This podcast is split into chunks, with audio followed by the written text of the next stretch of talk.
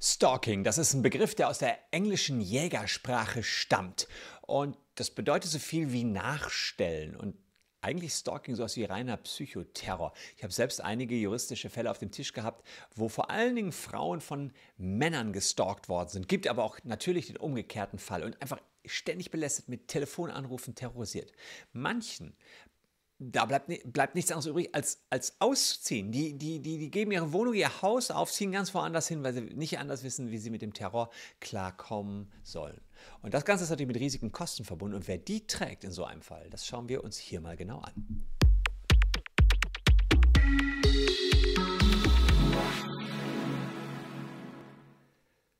Hallo, ich bin Christian Solmecke, Rechtsanwalt und Partner der Kölner Medienrechtskanzlei Wildebeuger und Solmecke. Und äh, wenn ihr uns auf dem Weg zu einer Million Abonnenten begleiten wollt, dann ist jetzt der Zeitpunkt dafür. Hier ist der Abo-Knopf dafür.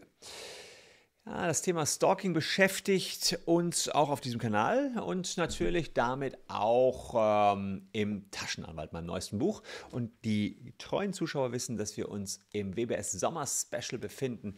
Ich darf euch täglich eines meiner Kapitel aus dem Buch vorlesen, das übrigens auch als Hörbuch erschienen ist für diejenigen, die lieber was auf die Ohren haben wollen.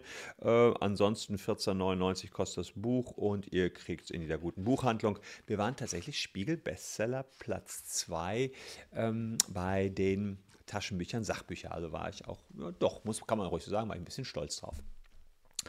Äh, und sind auch jetzt, glaube ich, noch ganz gut im Ranking drin. Ähm, und heute eben das Kapitel Muss der Stalker den Umzug zahlen? Stalker können ihren Opfern das Leben wahrlich zur Hölle machen. Was also, wenn meine stalkenden Nachbarn mich so unruhig machen, dass ich in meinen eigenen vier Wänden nicht mehr zur Ruhe komme? Kann ich dann auf Kosten des Stalkers umziehen? Diese Frage musste sich aktuell auch ein Gericht stellen. Ein Ehepaar war von einem Mann immer wieder verfolgt und bedroht worden. So klopfte der Mann unter anderem nachts an die Hauswand des Paares und rannte eines Tages dem Ehemann mit einem Beil hinterher.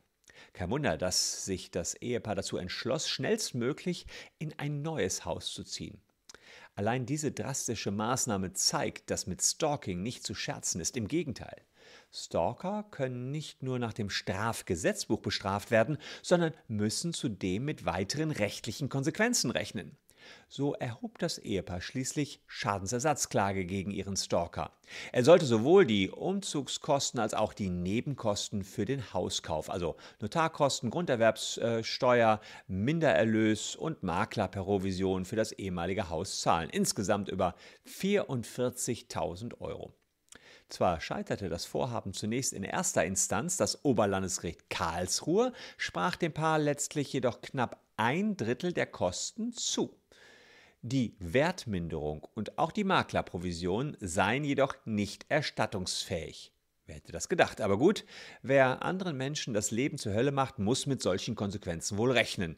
Das Urteil stellt tatsächlich einen kleinen Meilenstein in der Rechtslage zum Stalking dar.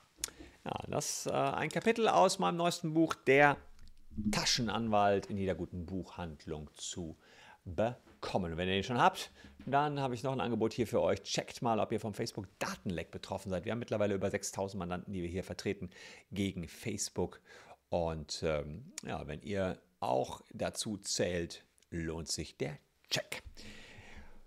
Und wenn ihr das alles nicht seid, dann seid ihr vielleicht Zuschauer dieser beiden Videos, die ich euch hier noch präsentiere.